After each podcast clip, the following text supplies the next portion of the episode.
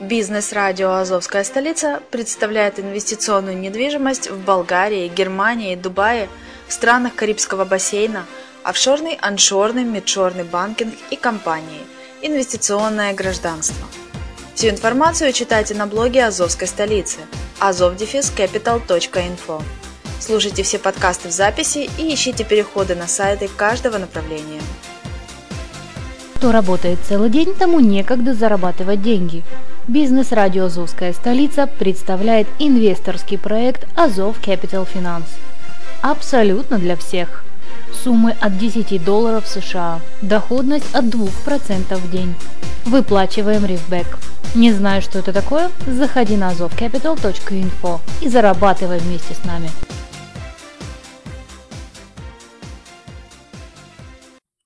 Всем привет, я Грегори Кэтс, ведущий аудиоблога «Вещи из прошлого» на радио «Азовская столица». На дворе сейчас 2017 год. Он приметен мне еще и тем, что исполняется 15 лет, как я закончил свою учебу в Политехническом университете Нью-Йорка. На самом-то деле это было в 2001 году, но официально диплом был мне выдан хоть в самом начале, но 2002 года. Конечно, все действие происходило в 2001, весь год я потрачил, подтягивал хвосты по разным предметам, и умным, и не очень, но на дипломе дата 2002 года. Конечно, выпускной вечер у нас был. Но в чем он заключался? Нас повели Певри Фишер Холл — это концертный симфонический зал Нью-Йорка, находящийся в Линкольн-центре, там была graduation. И что самое интересное, что я помню, каждый выпускник проходил по сцену, ему там аплодировали, окликивали. Ну, в моем случае это было, конечно, гр... Всем привет, я Грегори Кэтс, ведущий аудиоблога «Вещи из прошлого» на радио «Азовская столица». На дворе сейчас 2017 год. Он приметен мне еще и тем, что исполняется 15 лет, как я закончил свою учебу в Политехническом университете Нью-Йорка.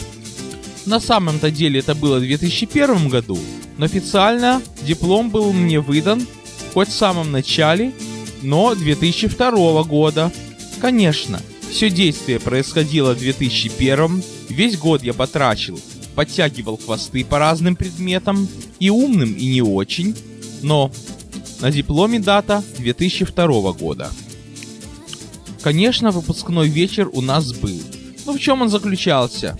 Нас повели в Певри Фишер Холл. Это концертный симфонический зал Нью-Йорка, находящийся в Линкольн-центре. Там была graduation. И что самое интересное, что я помню, каждый выпускник проходил по сцену, ему там аплодировали, окликивали. Ну, в моем случае это было, конечно, громче, чем с остальными, особенно покрикивали, потому что меня-то знал весь институт. С моими, так сказать, творческими способностями, нереализованными однако. Но относительно празднования такой победы над институтом, как его окончание, это не главное событие. Гораздо теплее мне вспоминается выпускной вечер, который имел место быть в моей квартире. Небольшой такой компании. Человек, скажем, 14. Это было гораздо большее нечто, чем если, допустим, мы бы пошли в ресторан праздновать graduation. Graduation это выпускной, окончание учебы в университете. В одну кучу друзья, в одну кучу родственники, посидели, поели, пошли домой. И ничего не запомнилось. Мы решили два приема сделать дома – Первый прием чисто друзья и родители, и мои. Второй день чисто родственники. Просто так на всякий случай, чтобы не было кучи. Так вот, поговорим мы, конечно, о том дне, когда ко мне домой пришли друзья. Сразу хочу отметить, что от моей учебы в Политехническом университете друзей осталось немного. А если честно, то на обоих руках хватит пальцев, чтобы их всех сосчитать.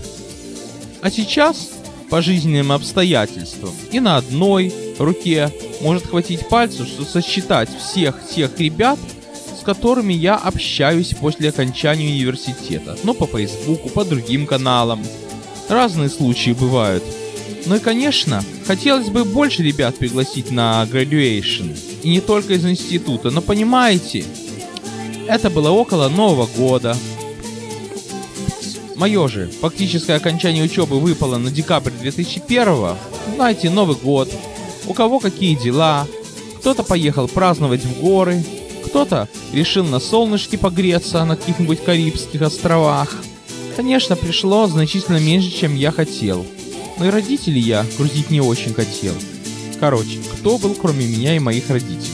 Напоминаю, это 2002 год, подруги у меня тогда еще и в помине не было. Хотя, если честно, думается, что как странно, что без нее.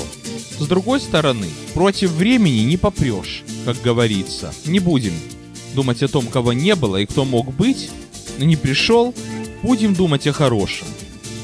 Ну, конечно, пришли мамина школьная подруга с мужем. Но это такие люди, которые меня еще знают чуть ли не с момента рождения, а может быть даже и раньше. Это естественно. А дальше уже идут те, кого я сам лично пригласил. Ну и не без участия родителей. Значит, кто это? Во-первых, буду я называть только имена. Фамилии не могу, потому что эти люди могут слышать радио и иди знай, как они об этом реагируют. Вообще, американская конфиденциальность. Ну, если, допустим, случится такое, что кто-то из них действительно слушает это радио и найдет меня, я буду очень рад, потому что м, со многими я потерял следы. Итак, первое это были Яник и Ира. Это одна такая пара. Им лет за 50 было обоим тогда, сейчас гораздо больше, чем они мне приметны, в частности Яник. Я еще вам не рассказывал, как я занимался разносом листовок по Бруклину, будучи студентом. И после того, и какая это для меня была романтика. Так вот, друзья, Яник – это тот человек, который мне нашел первую такую работу. Притом, чисто случайно я, прохаживаясь по улицам, заходил во все двери, предлагал свои услуги во все местные бизнесы. Был такой у меня аттракцион, когда я был ребенком еще. Не ребенком, а студентом. Во все двери. И в одной двери, короче говоря, женщина, которая отправляет посылку на родину, называлась посылочный сервис, говорит, что ее мужу нужен человек по разносу листовок. И вот на следующий день, как раз после того, как я вернулся с одного неудачного интервью, звонит мне этот человек, представляется, что он Яник, и что он работает там-то и там-то, и вот так вот я получил свою первую работу по разносу листовок. Конечно, зарабатывал я. Маловато. 4 доллара в час. Даже помню ту таксу. Но с другой стороны, я самый красивый район Бруклина, который называется Парк Слоуп, с его викторианскими кварталами, узнал изнутри. Спасибо Янику. и он, его жена Ира, музыканты, он певец, правда, в Америке он пением не занимался. А Ирина, пианистка, здесь они занимались чем-то более приземленным. Но когда я включил компакт-диск со своей музыкой, записаны, между прочим, любительски. И так записаны, что если вы помните мой подкаст про музыкальное занятие, один профи-звукооператор, которому я давал послушать, просто-напросто забраковал мое качество звука. А тут Яник в таком восторге, что он говорит мне, Гриша, не рассказывай мне сказки, что это поешь ты. С одной стороны, может быть, действительно поверил, а с другой стороны, шутит Яник. Дает понять, что качество звука настолько удивительное в домашних условиях, что мало поверишь. Хотя, честно говоря, это удивительное качество, по-моему, я уже удалил все эти записи. Сейчас перепеваю, переделываю, ну что я могу сказать? Такое начало. Я тут с ним общаюсь, с ним болтаю, с его женой. Мы тут вспоминаем, как Влад Сташевский, тогда был модный такой певец, выбрался в звезды. И вдруг мама говорит, это уже к тебе. И тут в коридоре нарисовался мой сокурсник Владислав. ну, я помню его по предмету менеджмент. Ну, у меня был один семестр менеджмента, учитель был такой вот вольный человек, понимал, что предмет не главный, нам просто историю рассказывал, дал какое-то задание, которое, грубо говоря, мне, программисту, было ни по чем. Правда, в следующем году был страшный предмет Software Engineering. Это как бы инженерное программистство, не знаю как сказать, но в любом случае предмет был достаточно нервный, учитель был достаточно требовательный. Он из своего предмета делал нечто. Там надо было написать большой документ, бизнес-план, как ты собираешься строить программу. Не люблю я об этом вспоминать. Лучше вспомним о том, как я с Владиславом учил менеджмент. Да, он, не знаю как сейчас, сейчас я с ним, честно говоря, потерял связь, но тогда, прямо скажем, был один из немногих ребят, которые меня понимали. Понимали мою душу, потому что у меня, скажу честно, было очень много странностей. Все, как я рассказывал, программирование пошли, чтобы заработать, чтобы семью прокормить, чтобы поддержать. В том числе и русскоязычные студенты пол института пошли на программисты. А до этого я уверен, что они тут думали и рассуждали, кем лучше. Врачом, моряком, летчиком, это адвокатом. А тут пол институтов программисты. А я всем рассказывал, как я люблю эту специальность, как я хочу ей посвятить жизнь, как я хочу, чтобы жена моя была программисткой. Тогда у меня был такой пунктик. Это сейчас. Я уже давным-давно этим не занимаюсь. Ни я, ни моя подруга. Я уже давным-давно не программист. А тогда я всем рассказывал, и Владислав это прекрасно помнит, и помнил. И он даже пошутил, что вот когда мы переехали на одну квартиру, откуда из окна вид белая стенка соседнего дома, так Владислав говорит, вот возьми и напиши на белой стенке той график, профессия процент сколько женщин в медицине, сколько женщин в юриспруденции, сколько женщин в программировании, в науке, в бухгалтерии, в экономике. И вот вместо того, чтобы кто-то видеть деревья, травку, улицы, смотри на этот график. И вообще он одессит, мы с ним с одного города, и как выяснилось потом, он оказывается знаком, ну, с моим другом детства по Одессе. Он разбирается в музыке, Владислав в смысле. Я ставлю свои оркестровки, он начинает тут куролесить, начинает думать, как что написать, что делать по музыке и сам поигрывает. Тогда он, по-моему, собирался идти в магистратуру Питтсбургского университета какого-то. Рассказывал, как он на электричке ездит в Нью-Джерси на работу. Думаю, вот классно, работать в Нью-Джерси каждый день на электричке. Но честно скажу, что каждый день на электричке – это прекрасный способ вытравить железнодорожное хобби. Болтаем тут, общаемся, Потом надошли мои самые лучшие друзья. Это Виктория Лисина со своим мужем. Такой вот интеллигентный человек. Программист, экономист.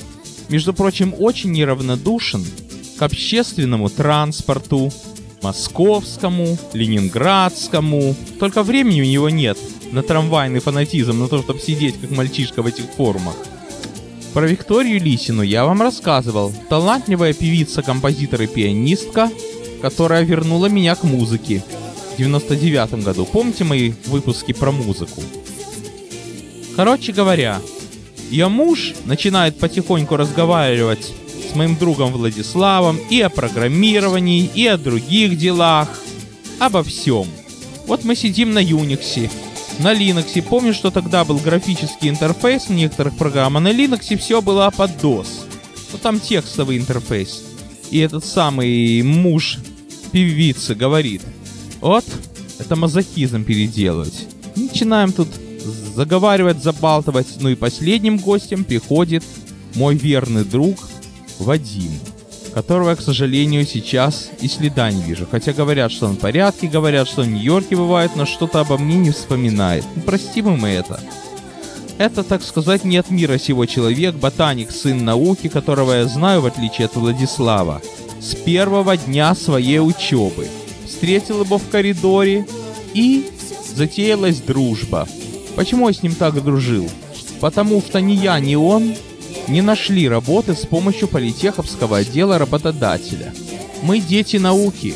Нам чужды всякие там интервью, как это самое, всякие хухры-мухры, всякие интервью, всякие там заговаривания зубов. Это не наше. Мы привыкли работать и учиться.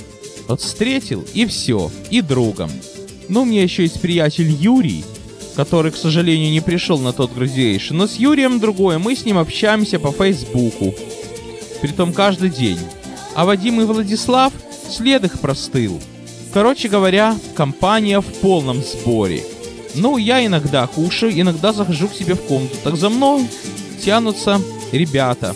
И вот муж Виктории подарил мне кучку журналов по студийному делу, по компьютерам, по экономике, по программированию. Я их листаю, короче говоря. Тогда были модные бумажные журналы. Не то, что сейчас сплошной iPad, сплошной планшет, сплошные имейлы, от которых мутит. И вот Вадим рассказывает Владиславу, что он был недавно в Калифорнии, что он на велосипеде ездил вдоль шоссе. Я спрашиваю, с какой скоростью ты ехал? И тут же Владислав говорит, а как ты думаешь? Я говорю, ну, наверное, с такой же, как машина. А потом говорит, нет, такой же скоростью, как велосипед, то есть гораздо меньше, гораздо медленнее. И тут же Владислав мне протягивает один из журналов, ну, который подарил не он, и говорит, это твой приз поощрительный. То есть помните фильм «Поезд в нерасписание»? Не тот момент, конечно, когда парень лез сквозь движущиеся составы горящий локомотив, а такой вот, когда веселые студенты сидят в купе тут, распевают под гитару, правда гитары тогда еще не было, играют что, где, когда, бутылка изображает микрофон, здорово все.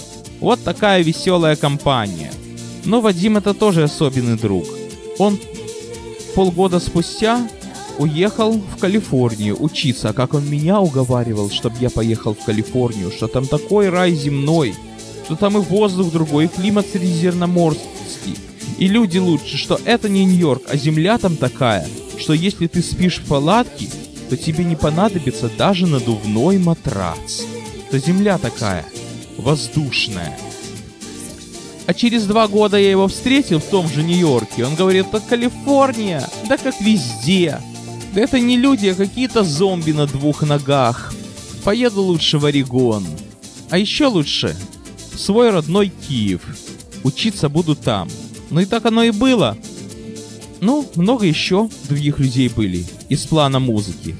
Помню, тоже ближе к концу, Вита Лисина включила в усилитель MD Player начала демонстрировать свое творчество. Помню, у нее тогда была песня «Харьковская танго», и одна из м -м, зрительниц даже немного прослезилась, при том, что зрительница одесситка. М жена одного нашего друга семьи, который, между прочим, помог мне купить мой первый компьютер.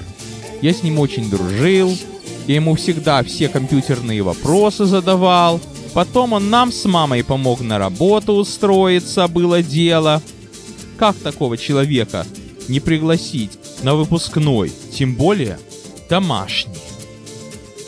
Он со всеми тут тоже знакомится. Помню, с Витой и с ее мужем у меня был разговор по поводу путешествий в Европу. И муж заметил, что какой бы город в Европе ни назвал, там Кёльн, Прагу, Дюссельдорф, Франкфурт. Всюду есть поезд к Милану. Даже из Гамбурга. Помню такой анекдот. Был. Но это еще не все. Уже ближе к концу Вита подошла к нашему синтезатору, то есть к нашему роялю, будем так говорить. И дуэтом с Яником, о котором я говорил в начале выпуска, пели Хава Нагилу. Это еврейский гимн жизни.